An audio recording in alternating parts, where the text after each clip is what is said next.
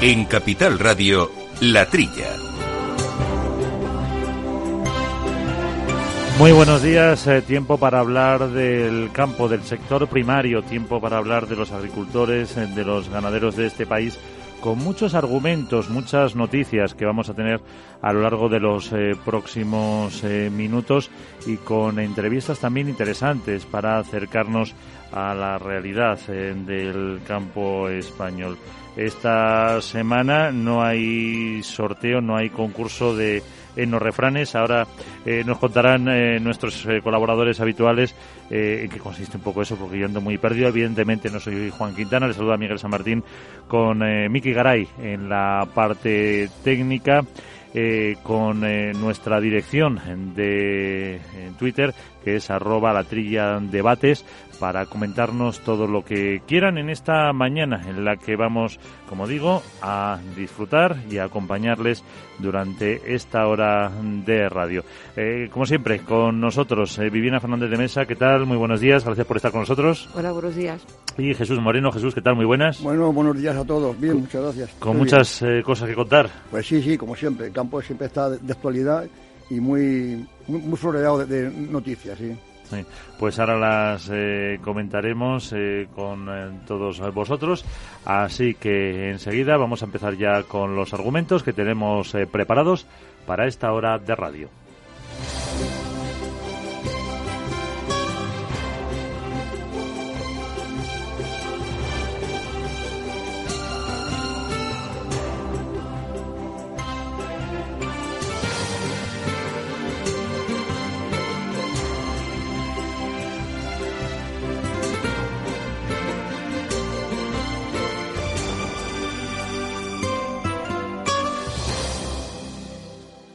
Agroseguro patrocina la actualidad del sector. Repasamos la actualidad del sector una semana más con Lucía Martín.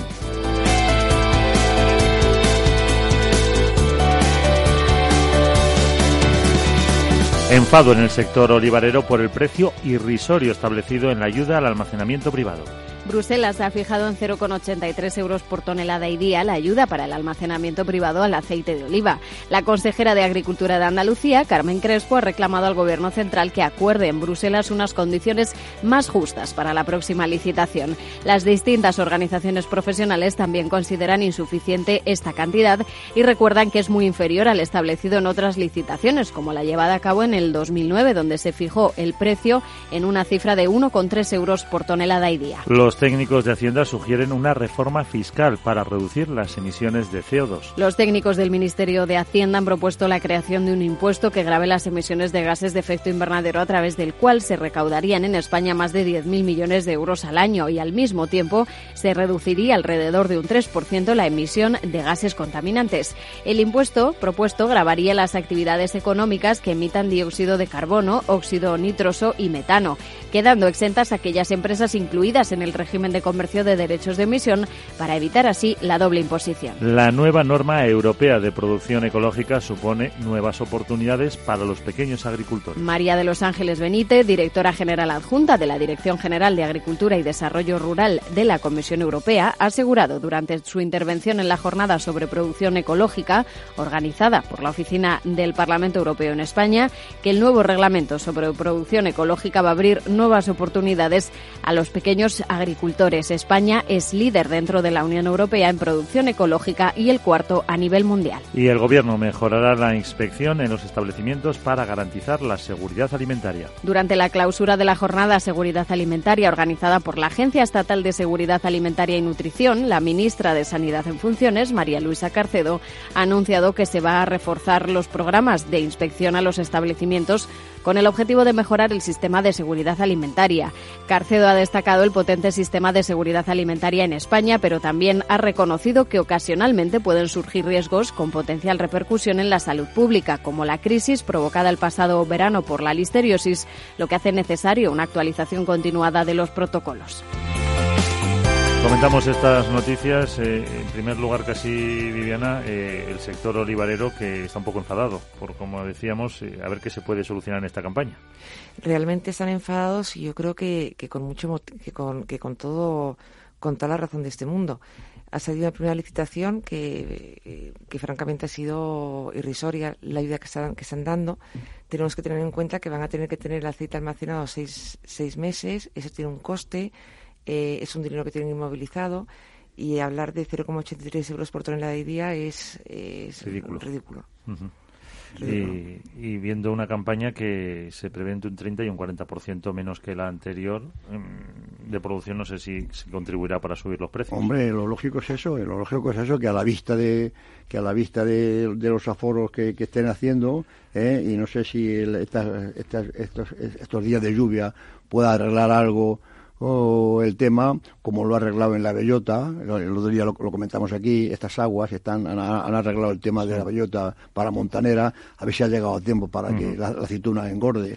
Visto eso, que va a ser menor la, la, cosecha, podía ya los, precios animarse. A ver si es verdad. Eso. Pero lleva cinco semanas sin moverse, ¿eh? los precios llevan cinco semanas paralizados. El virgen está en torno del dos, de 2 euros por... Sí, sí, Miguel, pero vas a un, supermercado y te cuesta una botella igual que hace... Ah, claro sí, sí, sí, Eso no ha bajado los precios. Claro, o sea que... ¿Alguna, ¿Alguna noticia más que queráis comentar? Eh... Bueno, en la semana que estamos ahora con el tema de, de, la, de la cumbre por el cambio climático, lo que han hecho los técnicos sugiriendo una reforma fiscal, ya lo que le faltaba a nuestro sector, eh, una imposición más para un, para un impuesto verde por el tema del CO2, eh, yo creo que ya es, yo creo que hay otras formas de luchar contra el cambio climático y, y que sea una cosa seria es evidente que, el número de, personas eh, se ha aumentado mucho en, el, en la Tierra, que es que la presión en los recursos son mayores, pero esto se arregla con investigación, con desarrollo, con nuevas tecnologías, con sentido común. Desde luego, como esto, esto de Hacienda que han hecho los inspectores, eh, lo coja el gobierno, que me imagino que lo sabrá. Se supone. Como lo agarren, van a decir, uy, aquí hay una fuente de ingresos. Pero claro, es, es, una cosa increíble porque, claro, con una actividad, eh, una actividad industrial, si la, si, si la matas a ingresos, pues, pues, pues, pues, pues no es efectiva, que hace cierra. Yo creo que estos impuestos así a, estas actividades, yo, yo, yo lo veo eso muy, muy, muy negativo en general, ¿eh? pienso. Igual que ha pasado con, con, lo, de los coches, con el, gasóleo. Dijo la ministra que iba a hacer un impuesto al gasóleo y la venta de coches. Pues se hundió y sigue, y sigue hundida, que es lo grave. Pues en un segundito, luego comentamos más noticias que tenemos ya nuestro primer invitado esperando. Agroseguro ha patrocinado la actualidad del sector. En CaixaBank reforzamos día a día nuestro firme compromiso con el sector agrario. Y lo hacemos a través de nuestras cerca de mil oficinas Agrobank y 3.000 expertos agrarios que ofrecen asesoramiento especializado a todos y cada uno de nuestros clientes. Agrobank. Compartimos horizontes.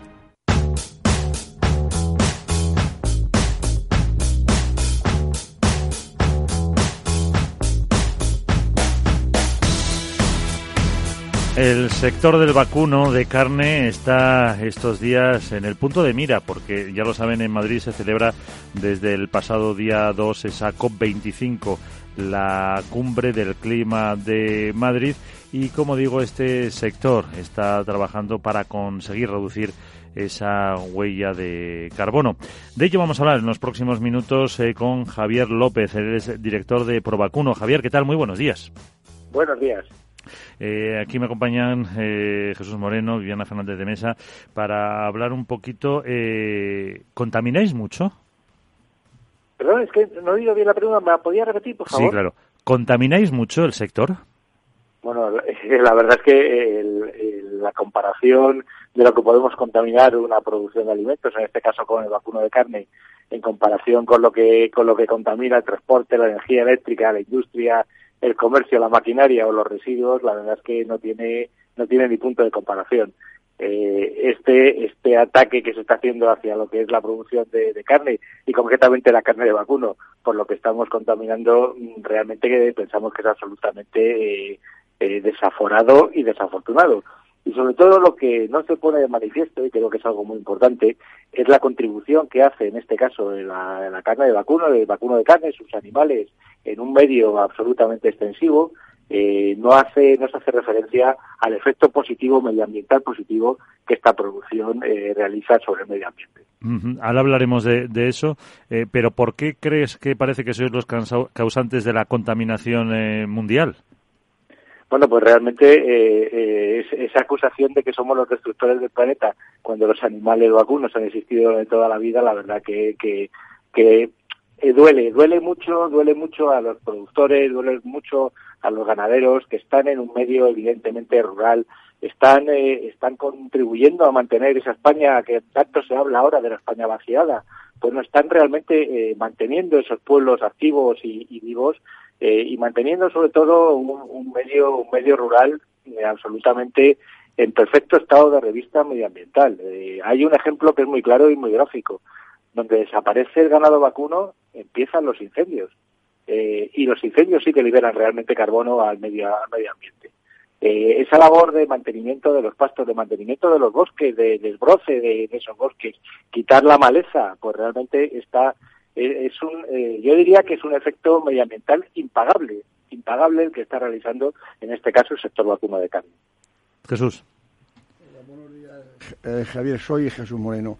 nosotros en este programa venimos diciendo a voz en grito esta injusticia que está ocurriendo con el sector de la carne. Hay que decir, hay que decir claramente como que el transporte contamina el 27%, la, generación de electricidad el 17%, la industria el 19% y resulta que el carne que, el vacuno es el 8%. Esto hay que decirlo. No, no, no, no. El 8%, el 8% es la ganadería total. En total, sí. La es, la ganadería total. El vacuno, el vacuno de carne contribuye contribuye en un tres en un tres y medio por ciento y, realmente eh, vuelvo a repetir lo que no la que nadie eh, salvo salvo programas y, gente como vosotros, a los cuales de verdad agradecemos el que, el que deis una, una información veraz y honesta, realmente eh, eh, no parece que, que, se quiera reflejar sobre todo el efecto positivo que tiene el ganado, el ganado vacuno en el medio ambiente pero hay más, hay algo más ecológico que esas fincas, esas fincas, esas dehesas, esas fincas eh, eh, con, el ganado pastando tranquilamente. Y como Ben ha dicho, es que si se comen, eh, evita los incendios porque no, no, hay maleza en, los campos. Y eso sí que es luchar contra, contra, contra, contra el cambio climático.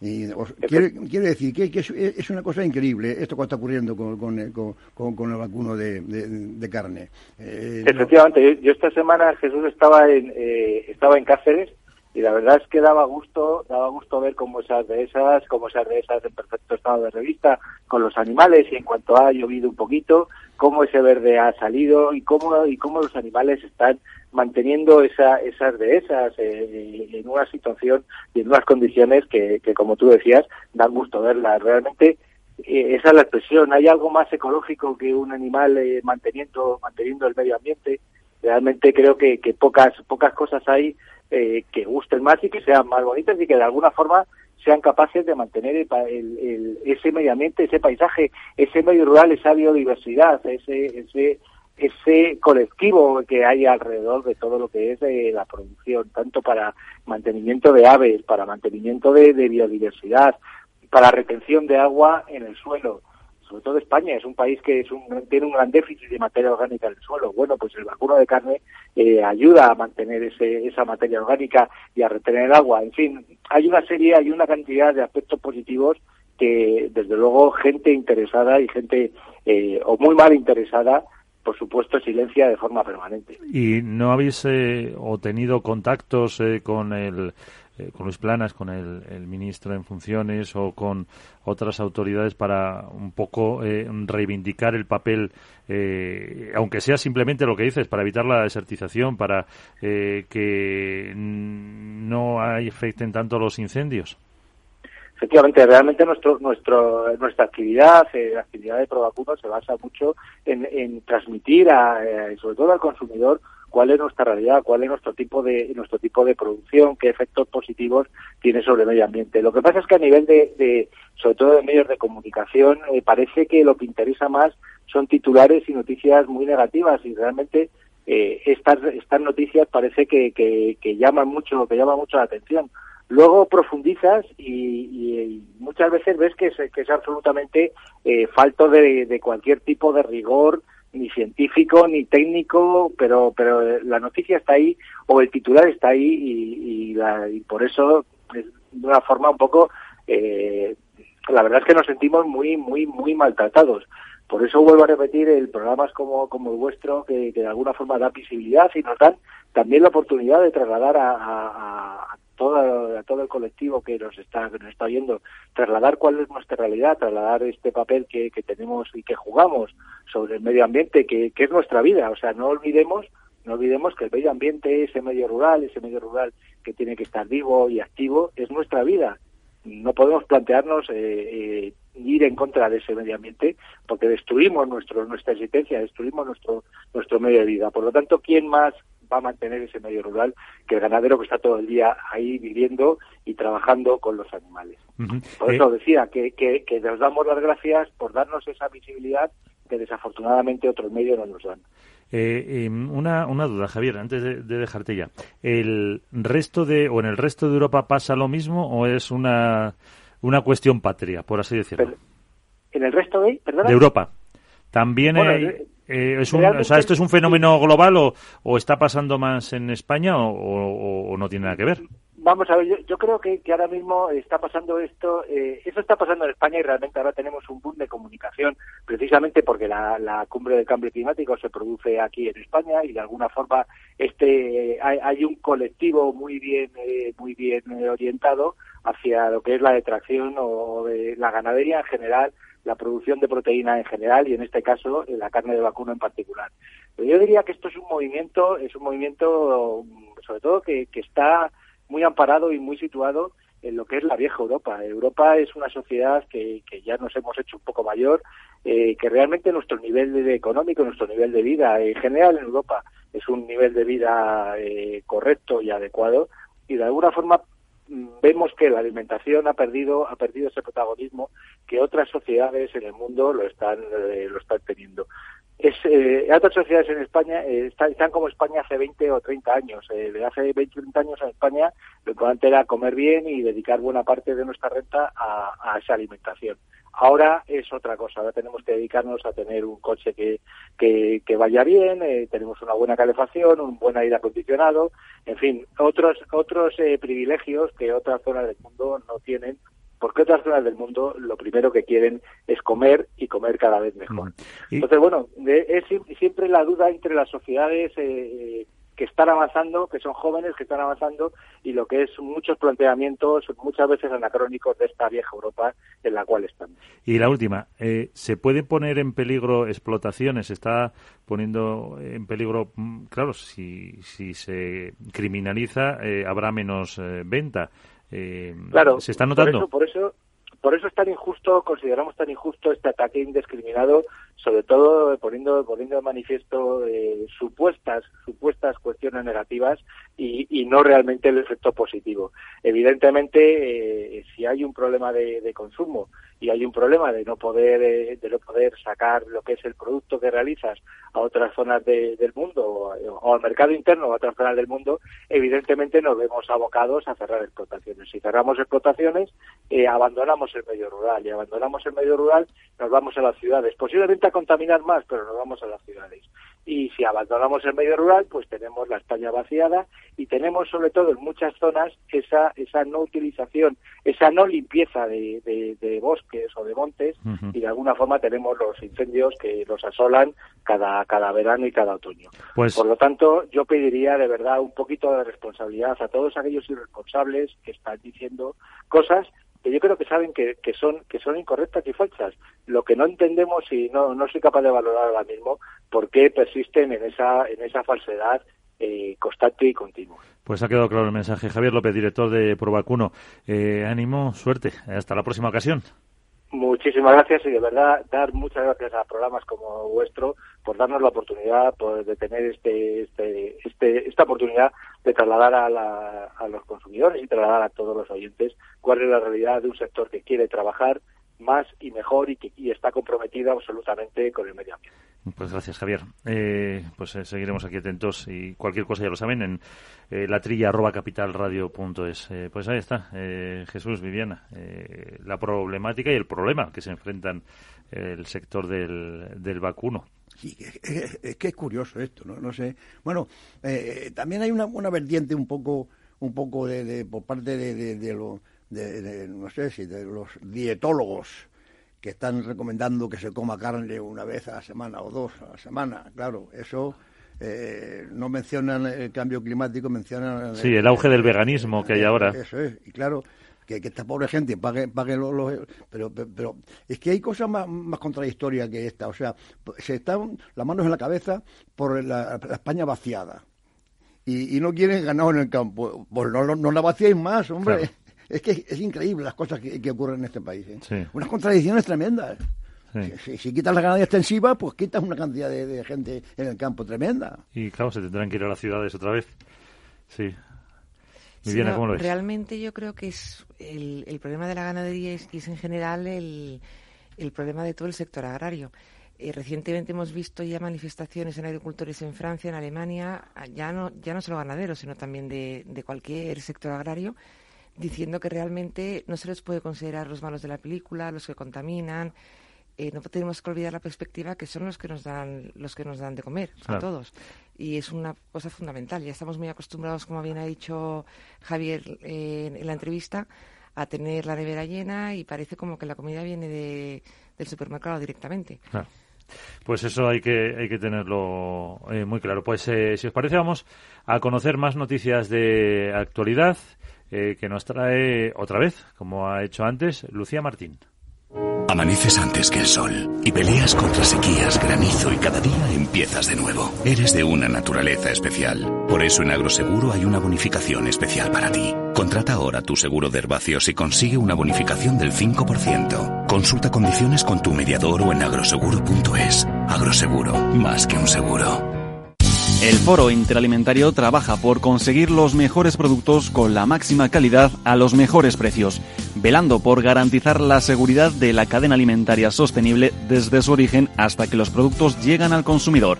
Para ello cuenta con el compromiso de las empresas que lo integran que apuestan por la seguridad, la calidad, la investigación, la innovación y la justa retribución de todos los agentes de la cadena.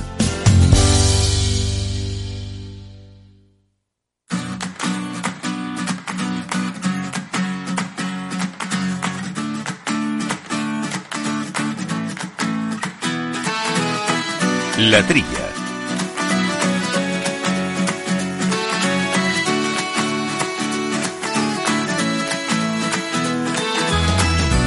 Aba Asaja tacha de inmoral a Sudáfrica por evitar los puertos más rigurosos para la entrada de sus cítricos en la Unión Europea. El presidente de la Asociación de Jóvenes Agricultores de Valencia, Cristóbal Aguado, ha denunciado la estrategia establecida por Sudáfrica para incrementar su negocio de exportación citrícola a España, a Europa, ya que en vez de realizar un esfuerzo por garantizar la seguridad fitosanitaria y minimizar los riesgos para evitar la entrada de plagas de cuarentena que afectarían gravemente a nuestra citricultura, lo que hace es evitar aquellos puertos que muestran un mayor celo y llevan a cabo controles más rigurosos. El Parlamento Europeo da luz verde a incrementar la cuota de carne de vacuno de calidad a Estados Unidos. El Parlamento Europeo ha votado a favor de la firma de un acuerdo entre la Unión Europea y Estados Unidos que triplicará la cuota de importación de carne de vacuno de alta calidad procedente del país norteamericano a territorio europeo. Actualmente está permitida la entrada en la Unión Europea de 45.000 toneladas de vacuno de calidad con arancel cero, bajo el principio el primero que llega, el primero que se sirve. Con la firma de este acuerdo se le asignarían a Estados Unidos 35.000 de las 45.000 toneladas. El país más perjudicado con este compromiso sería Australia, al ser el que más se ha venido beneficiando de este sistema. Agricultores y ganaderos perciben más de 7.400 millones de euros en la PAC de 2018. Según el resumen publicado por el Fondo Español de Garantía Agraria en su página web, durante la campaña 2018 se han abonado más de 7.400 millones de euros procedentes de las ayudas de la PAC, lo que supone 480 millones más que los pagados durante la campaña anterior. Este aumento se debe principalmente al incremento en la ejecución de los programas de desarrollo rural, al pago complementario a los jóvenes agricultores y a los programas operativos de frutas y hortalizas. Terminamos. El sector vitivinícola pierde dinero procedente de Bruselas. El Fondo Europeo de Garantía Agraria, organismo de coordinación de los organismos pagadores de las comunidades autónomas, ha publicado un informe que recoge los pagos efectuados en el ejercicio 2019 a fecha de cierre y que muestran que los recursos empleados eh, para el Plan Especial de Apoyo al sector vitivinícola ascienden a más de 196 millones de euros. Esto supone un 6,8% menos del montante asignado a España. Unión de Uniones advierte que esta es una mala noticia y además debilita la posición de España frente a las futuras negociaciones. Pues ahí están, eh, más noticias eh, que repasamos. Eh, ¿Cuál os ha llamado más la, atención? ¿Qué pues queréis comentar de, estas? Pues todas tienen su comentario, pero ya que estamos con este esta última que hemos dicho, de que el sector de vino pierde dinero, mm, hay que explicar que no es que realmente lo pierda, sino es que, lo deja de recibir. Estas ayudas al sector del vino, eh, que alcanzan, tienen un presupuesto de 210 millones de euros, eh, el 50% lo paga la, o sea, para, para que esto se cobre hay que gastar el doble. O sea, la, mitad, la mitad lo, paga la Comunidad Económica Europea. Un 25% las autonomías y un 25% el propio bodeguero o el propio sector. Con lo cual, si hay parte de estos proyectos que no se realizan, pues las razones serán varias, ¿no? Si, si no realizas el proyecto, no, no, no hay ayuda correspondiente. Eh, ha pasado con otros sectores también que, había subvenciones de Europa que se han perdido por, por no hacer las inversiones que, se pedían o los gastos que se pedían. Claro, son, eh, pero yo creo que quizás también habría que pensar por qué no se ha gastado. Quizás los programas no son adecuados o, o habría que revisar también eh, cómo, cómo, se están gestionando, cómo se están planteando, ¿no? Porque el sector también demanda ayudas y demanda eh, para reestructurarse y, necesita su, apoyo también. Sí, pero mira, de, de, los que de los programas de que era de promoción para los mercados, de inversión en bodega y del viñedo. Donde el viñedo se ha gastado todo. Es decir, que el agricultor ha gastado todo lo, que tenía eh, eh, en ese concepto para, para poner para poner otras viñas, mejorarlas y reestructurarlas. los, que no han cumplido con el, con el proyecto han sido los bodegueros.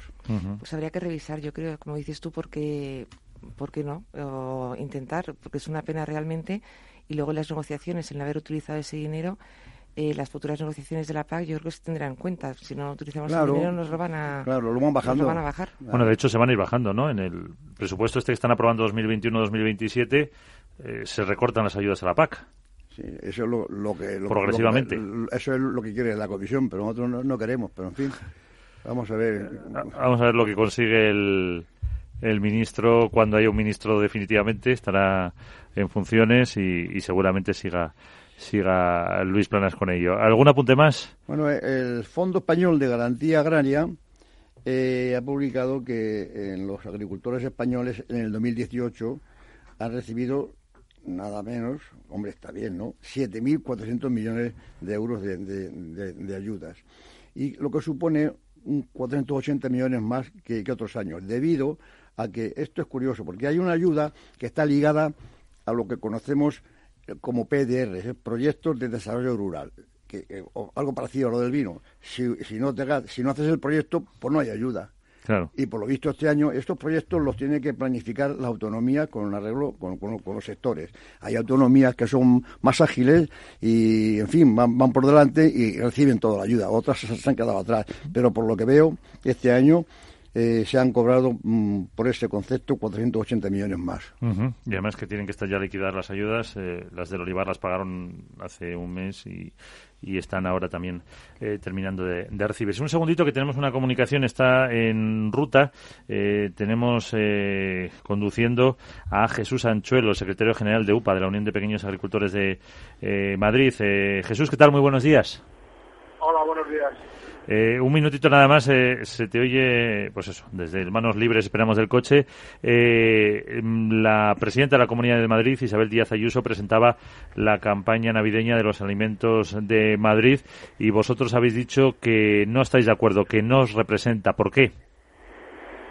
Porque es una marca de calidad de productos que no representan a, productos madrileños porque eh, ahí pueden incluir productos de cualquier parte de España o del mundo que sean elaborados o transformados en la Comunidad de Madrid. Nosotros queremos eh, productos eh, que sean producidos en la Comunidad de Madrid. claramente hay productos que vienen de fuera que llevan la marca M que entran en competencia, pueden entrar en competencia con productos de Madrid. Digamos, por ejemplo, el vino, ¿no? Eh, vinos pueden venir de granel a granel, envasados aquí en la Comunidad de Madrid y pueden llevar la marca M, si entran en clara competencia con los vinos de la denominación de origen de Madrid. Entonces, eh, ¿se lo habéis expuesto así a la presidenta? Sí, eh, muchísimas reuniones ya desde que yo soy secretario general de la Unión de Pequeños Agricultores. Llevamos reclamando a la Consejería una marca de calidad exclusivamente de productos de Madrid. Y ya cuando nos dijeron que iban a hacer una, bueno, pues la verdad es que nos dieron una alegría, pero luego cuando supimos eh, que, que, iba a ser necesario para, para llevar la marca de garantía de Madrid, pues nos quedamos bastante desilusionados y defraudados. Y esto se lo hemos hecho llegar en varias reuniones que hemos tenido con la Consejería y con el Director General de Agricultura. ¿Y qué os han dicho? No, que es una marca que representa todos los productos de Madrid y que, creen ellos que, es beneficioso para, para el sector. Y bueno, será beneficioso para el sector agroalimentario, sí, porque eh, está enfocada al, al sector agroalimentario, pero no al sector primario de la Comunidad de Madrid. Jesús. Bueno, pues sí, esto, hola, eh, Jesús. Eh, el tema este, aparte de, lo de la marca, no, no, no, la, UPA no, no, no ha hecho una manifestación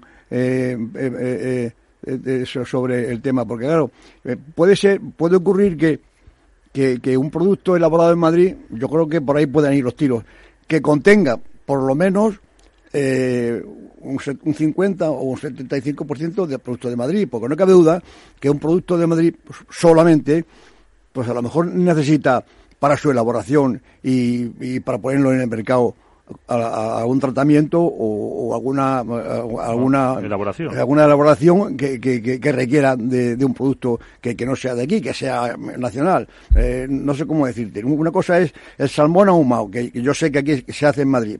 Efectivamente, eso no cabe duda que no es de Madrid, el salmón, ¿no? Eh, así que lleváis razón, lleváis razón, pero podéis llegar a un acuerdo, ¿no? en, el sentido de que eh, qué cantidad de producto lleva esto, o sea, porque producto puro, puro, puro, pues el aceite de Madrid, el vino, como tú has dicho, pero a lo mejor hay productos alimenticios que, que tienen una elaboración que a lo mejor, mm, siendo de Madrid, necesitan un, complemento que no, que no es de Madrid. ¿Cómo, cómo, lo ves? ¿Cómo, lo ve UPA esto? Como bien dicen, nosotros eh, reclamamos para productos de Madrid, pero eh, hay productos, por ejemplo, como bien dice el amado, o los, el café, ¿por qué tienen que llevar una marca de garantía de, de calidad de Madrid? que las lleven de otro de otros temas, pero no de producto de Madrid, no es representativo, eso eh, no representa a los productos de Madrid. Nosotros creemos a los productos y un producto, por ejemplo, quesos, eh, aceite, vino, eh, pues legumbres, eh, hortalizas, son producidas y a lo mejor algunos de ellos es elaborado, pero que sea en Madrid, pero productos que son de otras comunidades autónomas que vengan aquí a, a engañar al consumidor, porque eso es engañar al consumidor. ¿eh? es engañar. Y entonces el consumidor piensa que está comiendo una cosa cuando realmente no es de aquí el producto. ¿Y la marca esta está ya plenamente, eh, esta marca M está plenamente implantada o todavía eh, hay tiempo para, para seguir negociando? No, está, ya lleva como tres años implantada y la verdad es que lo vemos, lo vemos complicado ya que modifiquen las bases porque ya hay empresas que que están eh, metidas en la marca y realmente ya es casi imposible. Nosotros demandamos una marca exclusivamente para los productos de Madrid. Y si hay que crear una nueva, pues se crea. Anteriormente a la marca M había otra marca de calidad que bueno, pues la presentaron muy a bombo y también la Comunidad de Madrid, que era Alimentos de Madrid. Y la verdad es que no volvimos a saber nada de ello. Eh, hay una página web que está pues desactualizada desde hace varios años y no hemos vuelto a saber nada de alimentos de Madrid. Nosotros queremos una marca que proteja al productor madrileño y al producto de Madrid y que el consumidor no sea engañado con otros productos. Pues con esa reflexión nos quedamos. Eh, Jesús Anchuelo, secretario general de UPA de Madrid, gracias por atendernos estos eh, minutos ahí desde la ruta y hasta, hasta una próxima ocasión. Gracias a vosotros. Pues ahí está, las reflexiones que nos dejan los, los agricultores. Es verdad que Madrid también razón, ¿eh? tiene, pues eso, sus aceitunas de Campo Real, me acordaba yo, los, las fresas de Aranjuez, los eh, melones de Villaconejos y, y hay mucha producción de agrícola que, que, sí podía llevar a lo mejor ese sello distintivo. De todos modos, también yo creo, eh, no entiendo cómo, cómo se permite, porque precisamente eh, todo el tema de denominaciones de origen, información al consumidor, el tema de utilización de un nombre o una zona geográfica, eh, se supone que está muy protegido desde, desde la propia normativa europea, ¿no? Precisamente para lo que ha explicado ahora, para no confundir al consumidor y proteger el esfuerzo del agricultor de, de Madrid en, sus productos. Yo supongo, eh, suponer que será porque mm, eh, los que tengan denominación de origen la van a llevar aparte y esto es como un sello que no quiere indicar eso, sino como una forma de marketing, a lo mejor, como, eh, ¿cómo se llama? Eh, Tierra de Castilla, ¿no? Que son los de... Sí, tierra, de, ¿cómo se llama? Tierra de sabor. Tierra de sabor de Castilla y eh, León. Eso es más inteligente porque ahí, ahí caben productos que tienen denominación de origen y otros que no la tienen. O sea, eso abarca todo lo que se produce en, Castilla y León. Y, lo que ha dicho antes Jesús de, UPA, alimentos de Madrid, podía ser. Sí, sí, estuvo. Sí, yo me acuerdo. Pues eso hay que otra vez reivindicarlo. Es alimentos de Madrid usted, una cosa hecha aquí, aquí elaborada, que lleva la M de Madrid, yo creo que la consejería, para mi manera de, ver, se, se, se, equivoca, porque, porque, como ya digo, el salmón que hace que, que tratan en un polígono industrial muy cercano aquí a, Madrid, pues, pues, no es de Madrid. Eh, eh, no importa que lleve la, M marca, pero no como marca de, de, de, de origen. Yo creo que el UPA, vamos, los, los agricultores de, Madrid lo que tienen que reivindicar es una marca que se pone Alimentos de Madrid. Sí, Alimentos de, Madrid. Sí. Y darle, darle publicidad y, y, todo lo que se produce en Madrid, Alimentos de Madrid. Sí, porque es una comunidad que muchas veces, los que no somos de Madrid, eh, no piensas, eh, hasta que no conoces, que a lo mejor, pues, eh, si conoces pues empresas, conoces otro tipo de, de sector, pero que tiene también su presencia, pues, la agricultura y la ganadería. En la sierra de, carne de la sierra de Guadarrama creo que tenía también su propio, su, propio indicación geográfica protegida. Sí, exactamente. No, es, es verdad, ¿eh? Madrid, claro, Madrid es el foro que llaman en las provincias, tal, está, claro, en Madrid, en Madrid, tal, eh, eh, eh, Prado, tal, todo es maravilloso. Y la gente no, sabe que tiene una agricultura. No es muy grande en extensión, pero es muy, muy buena en calidad, desde, que, desde el norte hasta Aranjuez. como tú has dicho, esas aceitunas, cuando, cuando viene gente de fuera y se lo a probar, la, de Campo Real. esta aceituna, digo, ¿para qué tienes nuestra? Sí, y son, son eso. Eh, bueno, antes de, eh, nos quedaba comentar si queréis alguna noticia también de, de, las anteriores. Hemos hablado de esas ayudas de la PAC a agricultores, ganaderos, al sector eh, vitivinícola y también, pues luego hay dos noticias en plan internacional, la de Estados Unidos y la de Sudáfrica. Bueno, los Sudáfrica yo creo que si es así es grave, ¿eh? porque realmente que la que la, lo que viene a ser la patronal de los de los productores de Sudáfrica utilicen una serie de puertos para, para esquivar, fíjate que de cada control que se realiza en España, de, de, de 40 controles, por ejemplo, se detecta un, una infección para, para una determinada plaga que no está en la Unión Europea. Pero si entra, por ejemplo, por el Reino Unido, por los Países Bajos, en el caso de los Países Bajos, para conseguir un, cargamento que esté infectado, eh, se, es cada 966. En el caso de Países Bajos y en el caso del Reino Unido, cada también una barbaridad. Hombre, yo creo que es un poco raro que justo sean los que vienen infectados por España y que por otros, yo hombre, sospechoso yo creo que es, ¿no? Los, valencianos llevan reivindicando con razón varios años la injusticia que, existe con los, con los cítricos de África del Sur, que vienen sin controles y vienen demás. Pero, lo, pero yo lo, lo, lo que clama al cielo es que la Unión Europea no se una, Unión Europea, como un puerto, un puerto de entrada de los Países Bajos, eh, hace falta mil controles para que haya un, uno, positivo a la mosca esta famosa, y, en el Reino Unido de casi tres mil controles para, para sacar uno, son puertos con unos controles más laxos. O sea, no hay un criterio uniforme en la Unión Europea. Entonces, ¿de qué unión estamos hablando? Señores. Yo creo que criterios sí hay, ¿eh? ¿eh? Yo creo que hay un criterio, hay una norma que es común. Lo que ya depende es, yo me imagino que será el empeño o el interés. Sí, la aplicación de la norma. Sí. Claro, me imagino que posiblemente en esos puertos plagas que les pueden afectar más a ellos, posiblemente se tuviera más interés que en, el caso de los cítricos, que tampoco es una cosa que en principio no lo sé, no, eh, es muy... No, no, Abba Saja está, eh, estará eh, los valencianos, bueno, llevan con el tema este mucho tiempo. Seguro que están bien enterados de la relajación que hay en, esos controles. Eso, eso seguro. Claro, a, No, pero porque les afecta más a ellos que al holandés que, luego en el supermercado te vende la naranja de Sudáfrica o que les cuesta menos muchas veces. Vamos, seguro que la de Valencia. Por eso te digo que, que, a un inglés que le importa y a un tío de, de, Holanda que le importa que, que venga. Ahora, bien pensado debería, claro. Pasa que eh, vienen, vienen con, la, con, con, esto, con el infectado de la mosca, que, que para, para el consumidor no, no, no, no, no importa.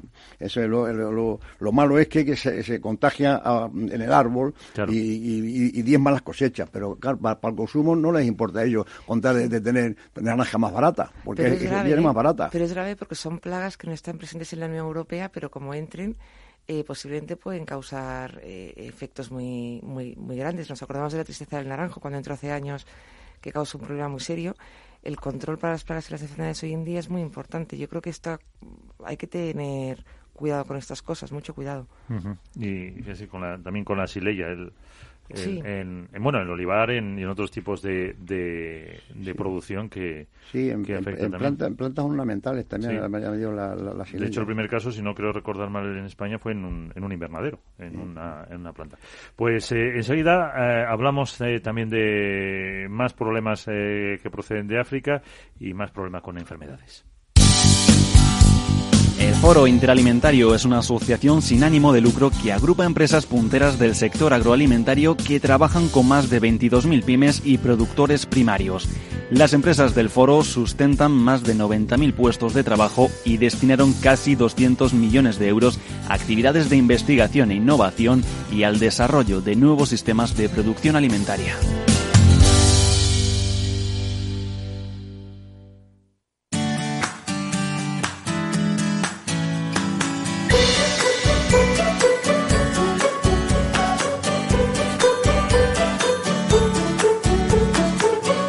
Y si hace nada, 30 segundos estábamos hablando de esas importaciones de, cítricos de Sudáfrica con eh, determinadas plagas, vamos a hablar también ahora del sector del porcino y lo vamos a hacer con Alberto Herranz, que él es el director de Interporc. Alberto, ¿qué tal? Eh, muy buenos días. Hola, buenos días. ¿Qué tal estáis? Muy bien. Eh, comentando em, pues noticias que llegaban de, de, Sudáfrica, de, esas, de esos cítricos infectados, pero mm, también hay que hablar de la peste porcina africana eh, que está afectando, cómo está afectando al sector del porcino de capa blanca español esa, esa reducción de, de China por, por la peste porcina africana. Hombre, a ver, es un tema, el tema sanitario es un tema que nos ocupa y nos, nos preocupa a nivel tanto europeo como a nivel internacional y global. Lo que sí que está ocurriendo es que hay una serie de condicionantes que se están produciendo eh, que influyen en los mercados, como es la, esta enfermedad en, en, un país de referencia en el sudeste asiático como es China, y donde gracias a, esa disminución de producción y abrir esa brecha para la importación de, productos eh, del porcino, pues ha hecho que los incrementos en ese déficit pasen de un 3% a cerca de un 20% como mínimo, con lo cual esto ha hecho que España se posicione con el, como el primer proveedor de, carne de porcino a este país. Además de, porque mm, si no recuerdo mal, yo que no soy muy muy habitual en estas lides, eh, antes eh, no se exportaba eh, mucha carne, era más casquería, desechos, que es lo que le gustaba también a los chinos. Ahora se está exportando todo ya. Mm, efectivamente, estamos estamos en, un momento que es importante ampliar la gama de productos, se están ampliando las empresas que están homologadas. En un principio, como, como no podía ser de otra manera, pues los hábitos eh, culinario, los hábitos de consumo, pues son a veces muy diferentes a los que a lo mejor quizás podamos tener en Europa, donde son más apreciados productos como la oreja, las manitas, eh, los morros, y, bueno, pues eh, hay empresas ya que se están posicionando con el jamón, estamos estableciendo pues distintos acuerdos con distintas plataformas para ver si conseguimos promocionar los productos elaborados que dan un valor añadido importante y bueno, pues ampliando a también como dice en volumen, eh, que es la, la, carne, ¿no? como commodity. Y bueno, yo creo que hay una parte importante que estamos viviendo a nivel mundial, donde bueno, los productos origen España están siendo muy solicitados, solicitados porque tienen un, están producidos en un modelo de producción muy exigente, como es un modelo de producción europeo, pero además que España se está convirtiendo en una referencia a nivel mundial y sobre todo un líder en lo que puede corresponder a, las ganaderías y a las granjas de porcino, con lo cual eso está, está yo creo que posicionándonos como marca España, está posicionándonos como país, está posicionando a las empresas y está eh, también haciendo que este este sector se desarrolle desarrolle con una ganadería moderna y un ejemplo de esto pues va a ser eh, en Cial en Cial eh, eh, Shanghai en el próximo año, en 2020. España Interpor va con mil metros cuadrados, con presencia de empresas y donde, bueno, vamos a presentar un hecho significativo para nosotros que nos han pedido las autoridades chinas, es el, sello eh, certificado voluntario de bienestar animal, con lo cual vemos que, que el camino que se sigue en estos países es muy rápido y va demandando lo mismo que, que demandan otros consumidores. Efectivamente, también Canadá tuvo problemas con las exportaciones por unos certificados que, que habían, entre comillas, falsificado y al final pues China les cortó el, grifo. Jesús. Sí, esto... Eh, Alberto, buenos días. Soy Jesús Moreno.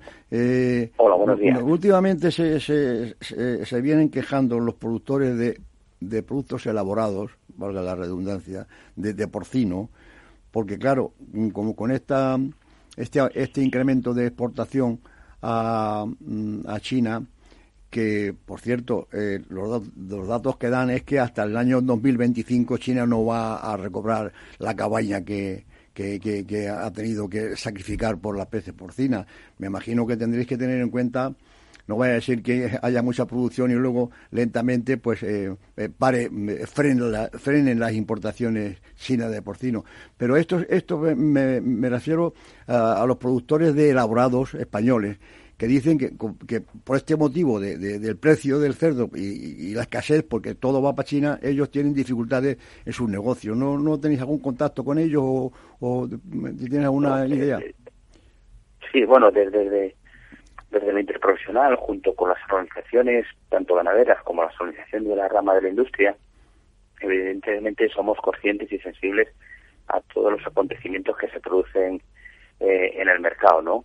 Eh, y, muestra de ello, bueno, pues nosotros a nivel internacional, terceros países, estamos desarrollando una, un plan de promoción de los productos elaborados muy potente y, bueno, iniciamos un, también acuerdos y planes sectoriales con el ICES en mercados tan significativos como Chile o México, pero a nivel europeo para intentar también apoyar pues a esta a esta parte de la, de la industria pues estamos ya eh, trasladando eh, a la internacional las peticiones de las organizaciones eh, de la rama de la industria y buscando mercados pues en, en Austria, en los países del norte de Europa, en Suecia, en Noruega, Además, estamos armando y ya iniciamos al, final de, eh, de este año, en, octubre, una campaña hacia el consumidor, una campaña del consumidor también valorando los productos, eh, los productos elaborados, eh, una campaña que se ha realizado, pues hablando también de la dieta mediterránea y cómo incorporamos estos productos a nuestro consumo.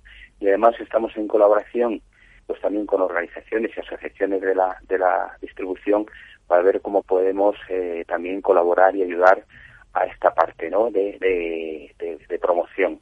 De tal manera que poner nuestro granito de arena para poder de esa manera eh, ayudar pues a, pues a esta parte del sector. Y luego, bueno, pues tenemos otra parte muy menos, menos visible, pero muy importante para nosotros, que es la innovación. Estamos eh, realizando todos los análisis nutricionales, tanto en carne, que ya finalizamos el año pasado, pero también en productos elaborados como el salchichón, el fuet, el chorizo, donde bueno, estamos con universidades, con científicos, preparando toda la actualización en la red DETCA oficial, una, una red de consulta oficial para, para los, los prescriptores, médicos, nutricionistas, nutrólogos, donde actualizamos toda la parte nutricional y luego también estamos iniciando estudios eh, científicos con universidades, con la Universidad de Granada, con, catedráticos, con, con, veterinarios, donde podremos eh, mostrar, eh, yo creo que para el año que viene, eh, y sin anticiparme hasta que no tengamos resultados eh, científicos, pues eh, valores nutricionales en estos productos que, que hasta ahora eran desconocidos y que pueden contribuir de una manera muy, muy notoria a lo que es eh, la salud y la nutrición. Eh, y, cambiando de tema, hace unos minutos hablábamos eh, con el director de, de Porvacuno eh, también de que la ganadería sois los culpables del cambio climático. ¿cómo, ¿Cómo lo veis vosotros desde vuestro punto de vista? ¿Por qué crees que se os acusan tanto de, de, del efecto que tiene cuando él nos ha explicado que precisamente la ganadería es todo lo contrario?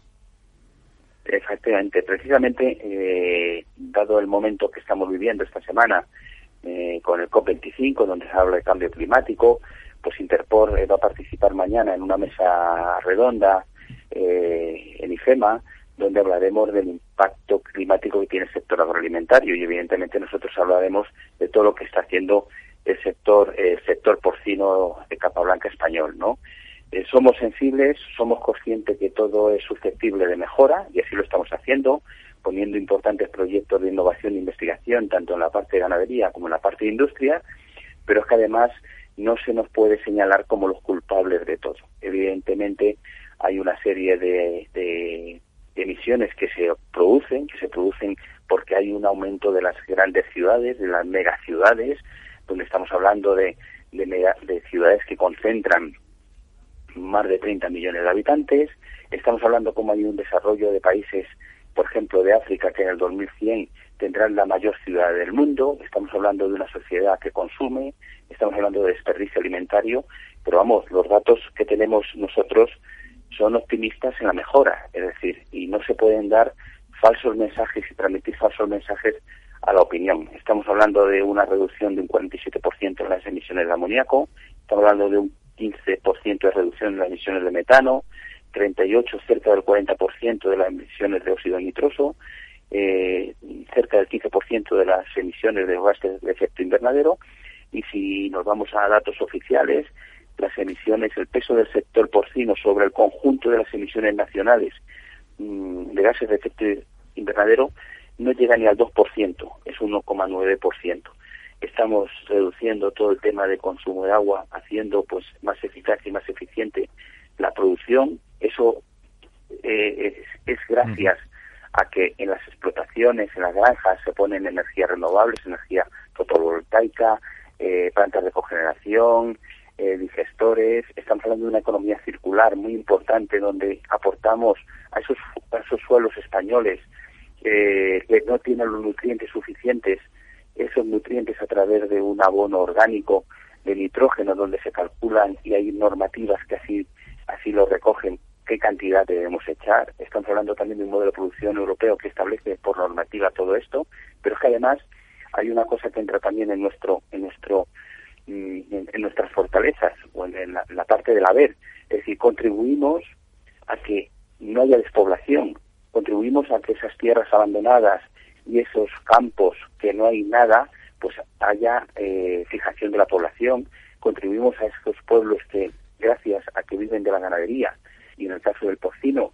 con, más razón, pues haya niños en los colegios, y bueno, yo creo que esto pues hay que, hay que enfocarlo de un punto de vista realista, es decir, no se pueden mandar esos mensajes, no se puede señalar como el culpable de todo lo que ocurre, sino que somos conscientes de que hay que mejorar, todo se puede mejorar, estamos mejorando, y estamos transmitiendo al sector y estamos comprometidos con esa con ese tan importante tema que es el cambio climático y estamos comprometidos en que cada vez gracias a la tecnología, a la ciencia, a la innovación, pues conseguimos nutrir mejor a nuestros animales, eh, conseguimos que haya grandes profesionales que estén preocupados del diseño de una, de una granja para que sea autosuficiente, cómo hay un reciclado de todo el tema de, agua en la industria para que no haya consumo, En fin, podría ser la lista muy larga, pero, mañana lo, diremos en pues, esta jornada que, estaremos... en el Pacto Mundial y que, y que participamos junto con la ONU.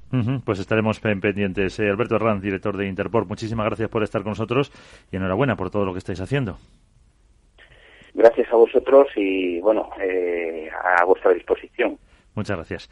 Pues eh, ahí está la postura de también sobre el cambio climático y sobre las posibilidades que se presentan con ese mm, pues ese brote de peste porcina africana que hay en, China. Aunque estaba mirando mientras hablábamos porque el otro día me sonaba haber leído que están probando en China no sé si, vamos, supongo que lo, lo habréis oído, con eh, cerdos gigantes. Están haciendo razas nuevas que dice, son del tamaño de un oso polar o sea, de más de 600 kilos. Y a, lo mejor no, les afectaría a la peste porcina a esos animales, ¿no sabes? Pues no lo sé, lo estaba, es que me, lo, han comentado eh, esta mañana, eh, son, eh, son rebaños para, para criarse, eso, del tamaño de un, de un oso polar, lo ponía un, diario de Hong Kong, el South China Morning Post, hablando de, de, que, por ejemplo, además cada, cada cerdo en, en China se vendría de este, se vendería por 1.300 euros, que es el, triple de lo que, lo que gana un granjero por su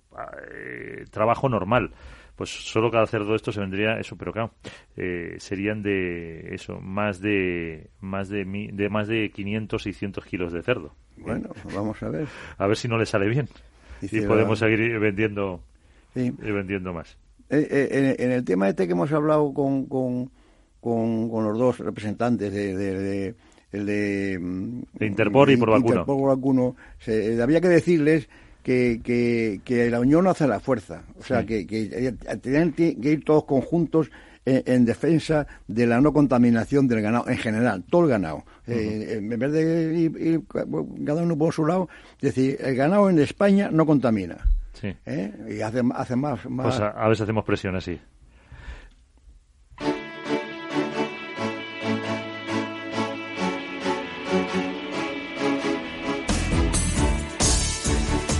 Seguimos eh, en la trilla. Me decía el director del programa, Juan Quintana, eh, que hay un concurso de er enorefranes. Sí, bueno. Me, cuenten ustedes qué es eso? Sí, sí, sí. Bueno, eh, nuestro director es que es muy refranero. tuvimos una época de refranes agrícolas en general, sí. pero ahora, lo, ahora lo, lo, lo, ha, lo ha volcado en, en, refranes relacionados con el vino. En los refranes. Sí. dice que ha encontrado por ahí un libro con, en los refranes. Y efectivamente, una bodega conocida de, de, La Rioja, como es Murillo Viteri, eh, premia con una botella de, de vino de, calidad al que acierte estos, estos en los refranes. Lo que pasa es que esta semana no va a haber sorteo porque... Pero damos la dirección, si os parece. Sí, sí, eso, eso por supuesto. En la trilla arroba capitalradio.es pueden dejar esos refranes y, y, el refrán en cuestión, que dice así, beso, queso y vino puntos suspensivos. ¿eh? Eso para vamos a hacer el sorteo la, semana que viene de dos semanas, de los acertantes de, dos, de dos semanas. Pues en eh, la trilla arroba capitalradio.es o en Twitter la trilla debates, ahí pueden eh, dejar su continuación a este refrán, ¿no? Exactamente. Beso, queso y vino. Puntos suspensivos. Ahí que lo que lo terminen y esa botella de... De, Murillo Viteri, de, de, Rioja excelente. De mi tierra, que son muy, muy buenos. Eh, ¿Alguna noticia más brevemente, que se nos acaba el tiempo que queráis comentar? Eh, ¿Algún apunte, eh, Viviana? Porque nos quedan muy poquitos minutos, que se ha pasado el tiempo, el tiempo volando. El tema del, del sector olivarero que sigue sin, sin despegar. Esperemos que las siguientes licitaciones se, vayan mejor. Sí. Ah, Oye, qué, qué, ridículo, 0,83 euros por, tonelada de, aceite y día. Sí, lo hemos comentado al principio del programa en ese, en ese boletín y, ahora que ha empezado la campaña de la, de la aceituna eh, me contaban que, que, eso, que la parte de regadío sí está funcionando, pero el secano está cogiendo muy, muy poquito. Empezaba el pasado día 2 en Jaén por la mayoría de la, de la campaña ya de la aceituna. este agua no, no sé si va al tiempo. Eh, eh, ya no engorda. Nuestra compañera Viviana, que es que es andaluza, sabrá cómo está el sector en Córdoba, por ahí. Pues el sector, eh, como sabemos, todo el mundo pasando una crisis que ya está durando años y, y intentando poner, solucionarlo. Pero yo ya siempre he comentado los problemas que tenemos, que hay que pelearlo más en Europa, lo que está pasando con el, con el olivar. Pues eh, nos vamos. Eh, aquí eh, les dejamos una semana más en la trilla con Jesús Moreno. Muchas gracias por estar con nosotros. Gracias, adiós a todos. A Viviana Fernández de Mesa, muchas gracias. Muchas gracias. Y con Miki Garay en la parte técnica. La semana que viene, más.